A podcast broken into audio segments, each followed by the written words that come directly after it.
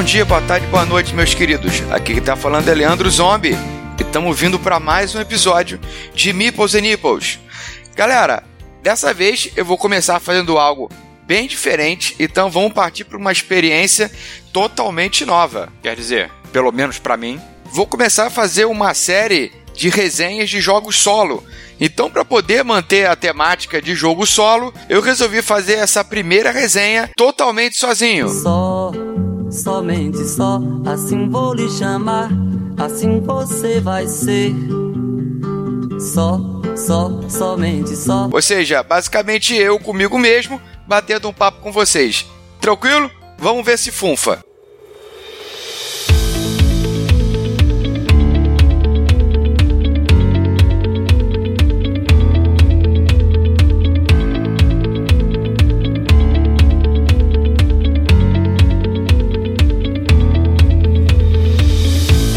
Galera, então, começando essa nova série de resenhas a partir de jogos solo, ou seja, jogo que você joga sozinho. E quando eu tô falando em jogo solo, é, é importante pontuar aqui, eu não tô falando de jogos de tabuleiro em que você tem de uma a várias pessoas, ou seja, eu não estou falando de jogo de tabuleiro e que ele é para ser jogado com múltiplos jogadores e você tem sempre uma regra meio acochambrada para você poder jogar sozinho. Eu estou falando aqui de jogos que são feitos, que eles são produzidos, que são criados e pensados exclusivamente para a modalidade solo, ou seja, eles são desenvolvidos para você jogar sozinho.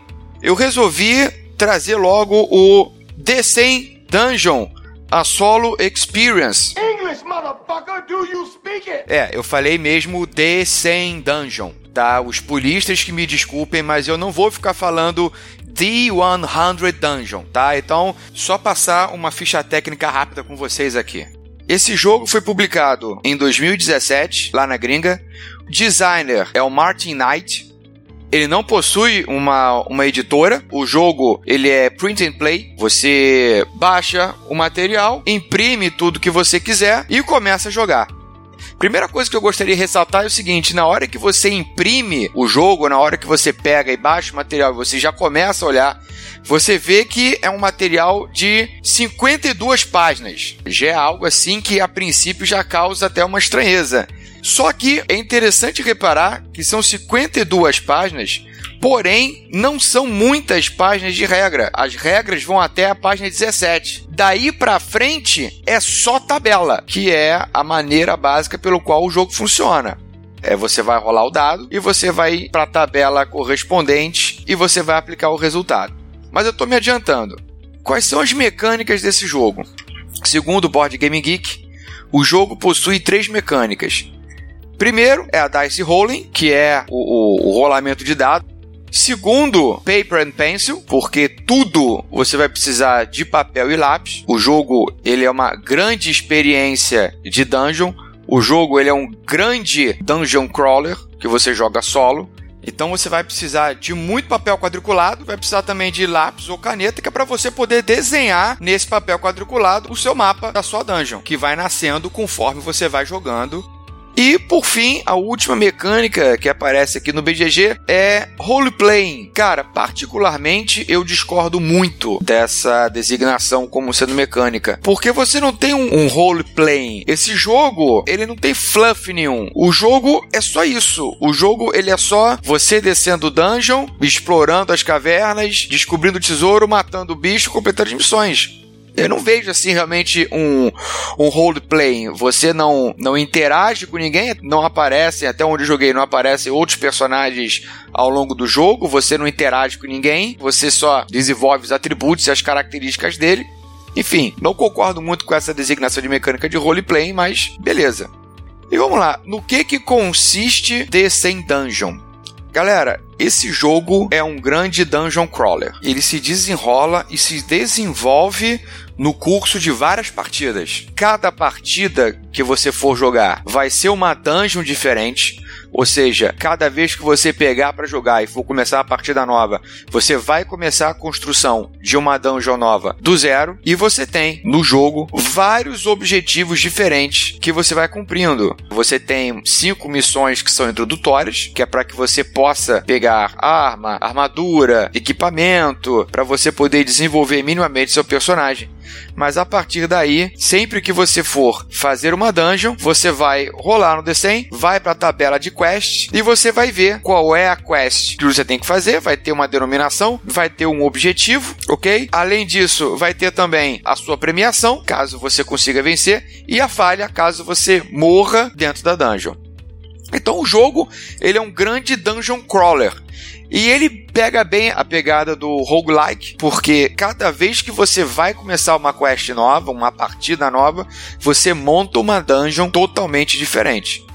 O jogo não tem fluff, é isso. Você é um explorador de dungeon, você vai criar o seu personagem e daí para frente, a única coisa que você vai fazer é ir para dungeon, construir a sua dungeon, desenrolar, desenvolver, desbravar o que estiver acontecendo, matar as criaturas, desarmar armadilhas, escapar de acidentes e completar o seu objetivo. Fez isso? Volta para a cidade e você tem todo um aftermath que é interessante. Mas começando o jogo, a própria criação de personagem também já é uma parada bem bacana. A ficha de personagem, ela já é cheia de informações, é cheia de detalhes. Ela me lembra assim uma coisa com uma mistura de D&D com com MERP pelo óbvio, tá? Para não ficar maçante, vocês não acabarem se enforcando né, enquanto vocês estão ouvindo o programa, eu vou focar só nas principais partes da criação de personagem, tá? Primeira coisa é o seguinte: você tem três características básicas que são força, destreza e inteligência.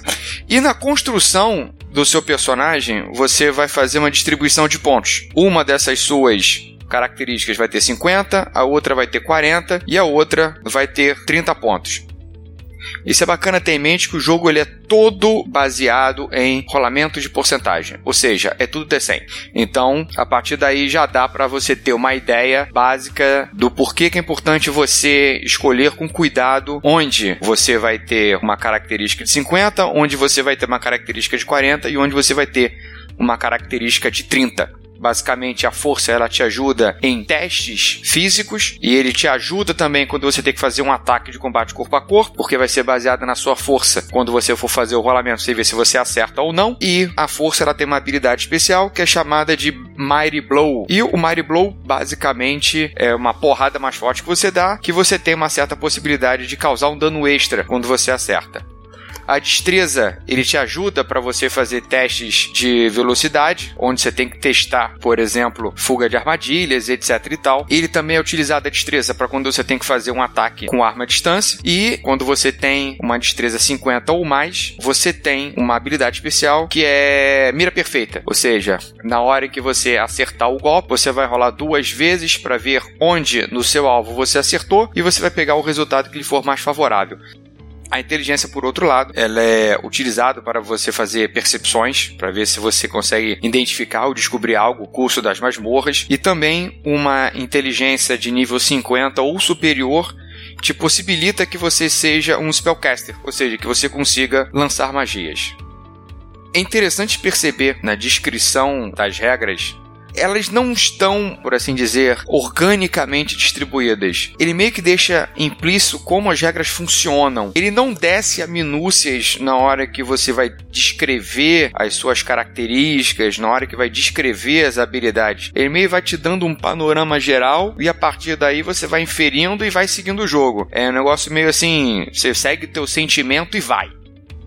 Depois que você escolhe as suas características, você tem toda uma gama de habilidades e você vai escolher duas habilidades nas quais você já vai ganhar um bônus de mais 5. Ou seja, quando vai para sua primeira aventura, você já tem um determinado nível de proficiência e isso te ajuda. Então você tem Agility, Aware, Bravery, Dodge, Escape, Blocks, Luck, Magic, Strong e traps. Essas são basicamente as 10 habilidades que você tem ao longo do jogo.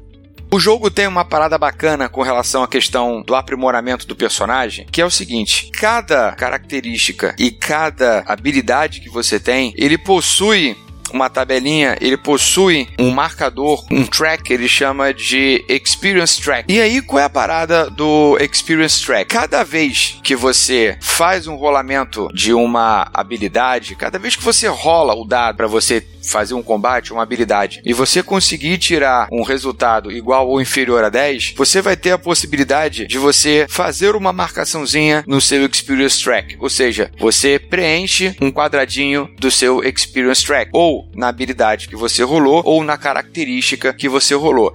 E a partir do momento em que o seu track tiver sido totalmente marcado, ou seja, você tem 10 quadradinhos preenchidos, aí você vai ter o aumento, você vai ter o incremento nessa sua habilidade um incremento nessa sua skill.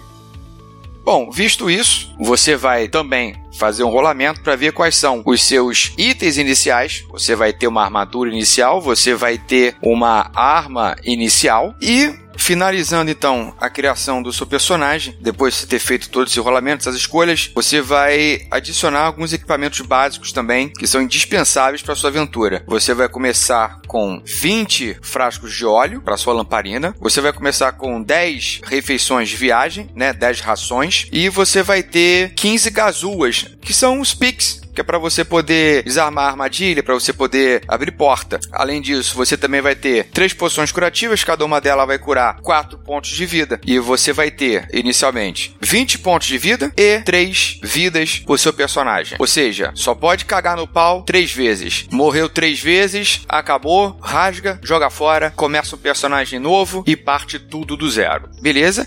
E aí a partir daí você já tá pronto para você descer para sua primeira dungeon.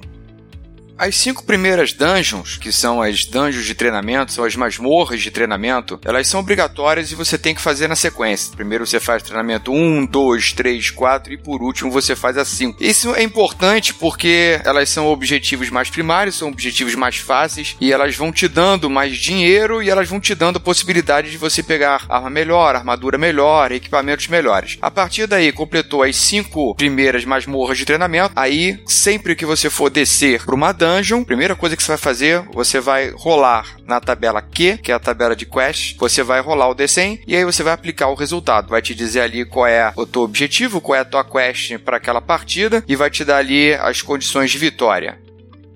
E como que funciona a rodada? No seu turno, pessoal, basicamente você faz cinco coisas. Você faz um ajuste no seu equipamento, ou seja, você pode equipar o que estiver desequipado e vice-versa. Você faz a marcação do consumo da sua unidade de tempo e você aplica o efeito correspondente a ele, que pode ser enfrentar uma criatura, que pode ser consumir o óleo, que pode ser consumir alimento. Depois disso, você vai escolher a saída pela qual você vai se movimentar para a próxima sala para dar continuidade à sua exploração. Após isso, você quando chegar numa área nova, você vai rolar o resultado no mapa para você poder ver do que, que se trata e você vai fazer todo o rolamento de acordo com o resultado na tabela de mapas. E a última ação que você faz no seu turno é a ação de busca, que você pode fazer ou não, não é uma ação obrigatória. E para fazer a ação de busca, você simplesmente vai rolar o D100 e você vai confrontar o resultado na tabela F de finding, que é de achados, que aí você vai ver o resultado da sua busca. Pode ser uma coisa boa, pode ser uma coisa ruim, às vezes pode ser algo que só vai te fazer consumir mais unidades de tempo. Então, o turno ele sempre obedece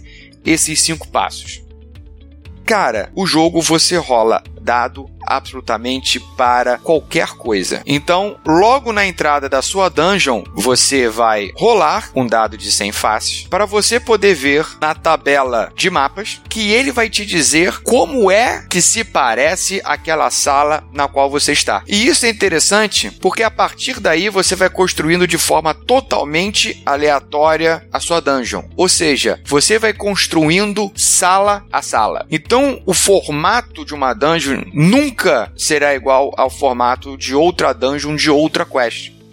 A tabela presente na página 34, ela possui basicamente quatro tipos de salas diferentes. Você tem a sala mais básica, que é a sala onde nada acontece. Essa sala que nada acontece, ela só serve para você poder fazer uma ligação de uma sala a outra. Você tem o segundo tipo de sala, que é a sala de encontros, que aí você vai, caiu na sala de encontros, você vai rolar o dado para ver o tipo de criatura que você vai encontrar. E aí é maneiro porque sempre que você encontra uma criatura, você vai ter que rolar também para ver qual vai ser a reação daquela criatura, para ver se ela vai fugir, para ver se ela vai continuar batendo, se ela vai bater com mais força ou se ela vai fugir em algum momento. O combate é sempre por meio de rolamento de dados. O combate ele é sempre simultâneo, ou seja, você sempre bate com uma criatura e a criatura bate em você, rolando dado, você vai ter um nível de ataque, vai ser baseado na sua força e na sua destreza. A criatura tem um nível de ataque também, rolando porcentagem para ela e para você. Cada um vai fazendo o rolamento de dano. Cada vez que você acertar o golpe e cada vez que a criatura acertar o golpe, vão rolar primeiro o local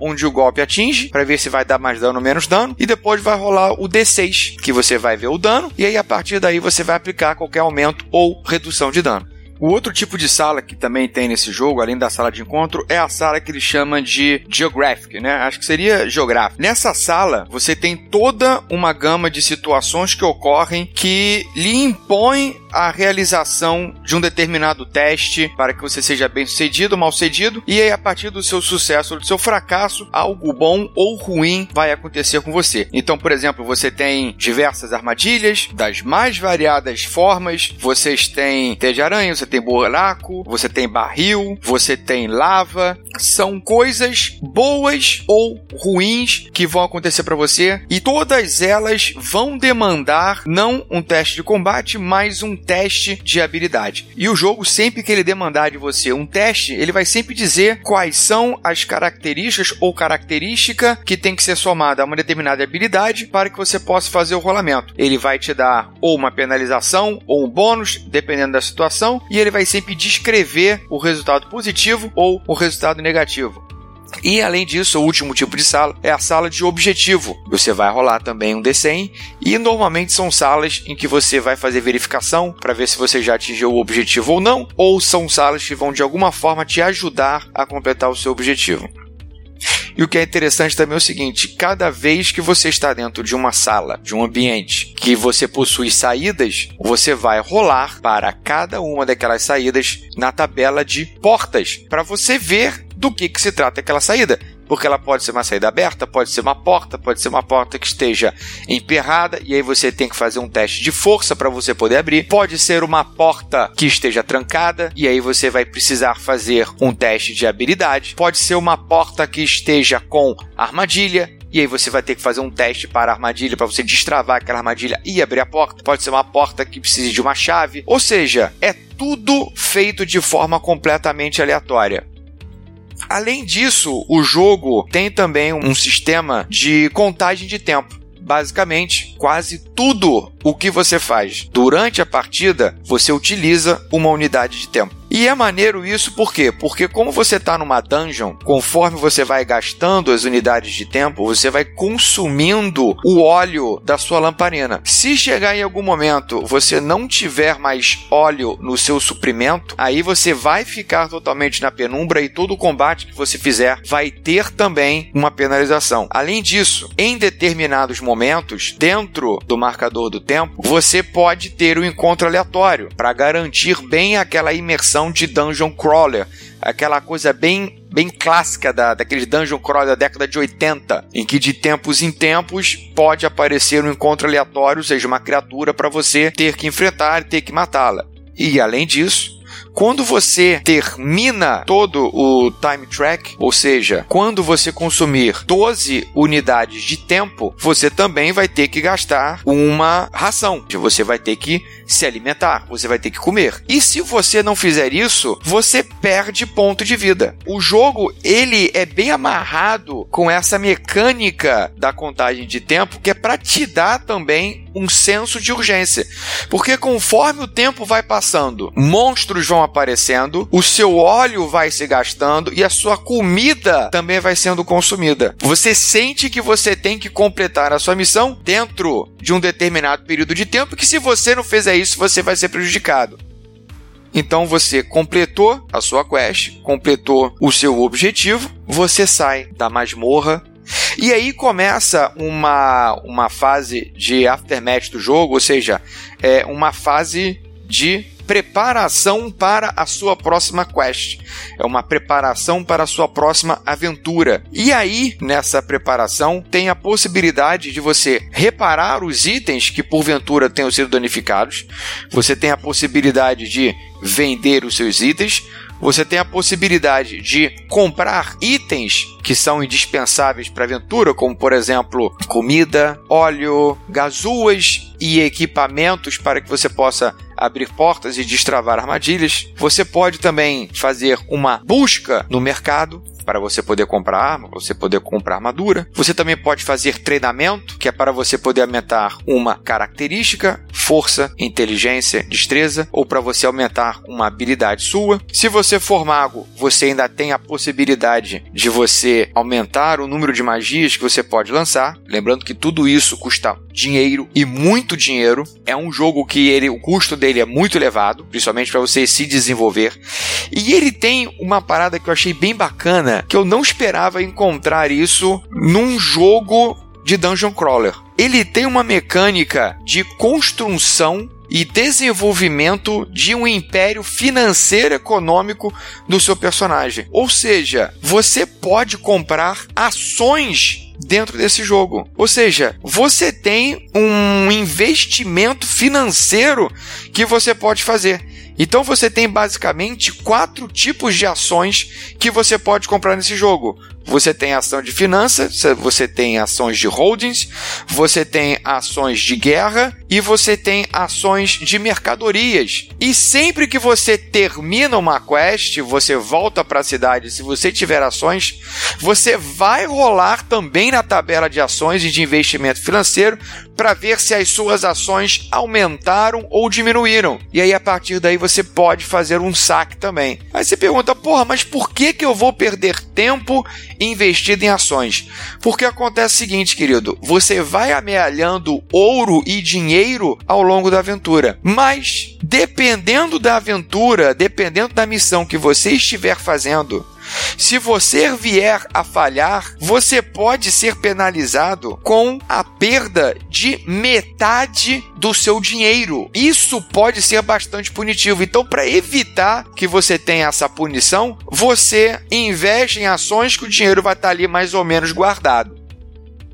Cara, eu confesso que eu me surpreendi muito com esse jogo. Eu não esperava absolutamente nada desse jogo Descent Dungeon, mas ele é um jogo muito interessante. Ele é um jogo muito legal. No começo, quando você vê toda essa porrada de tabelas, você se sente que você vai ficar perdido, você sente que eh, ele fica um pouquinho truncado no momento em que ele vai rolando, mas conforme você vai jogando, conforme você vai aprendendo, conforme você vai se familiarizando com a burocracia do jogo, porque ele é um jogo burocrático, ele vai se desenvolvendo sozinho. E ele começa a se desenvolver com mais facilidade do que você tinha no começo. Então o jogo, ele funciona. E ele funciona bem pra cacete. E todo esse sistema de dungeon crawler e roguelike, ou seja, a cada vez que você desce para fazer uma missão, você tem uma dungeon diferente,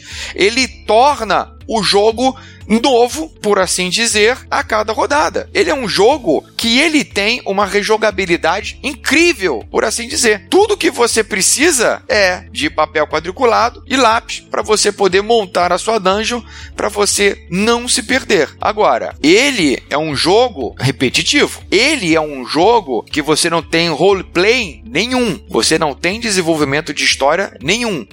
O único desenvolvimento que você tem nesse jogo é o desenvolvimento do seu personagem.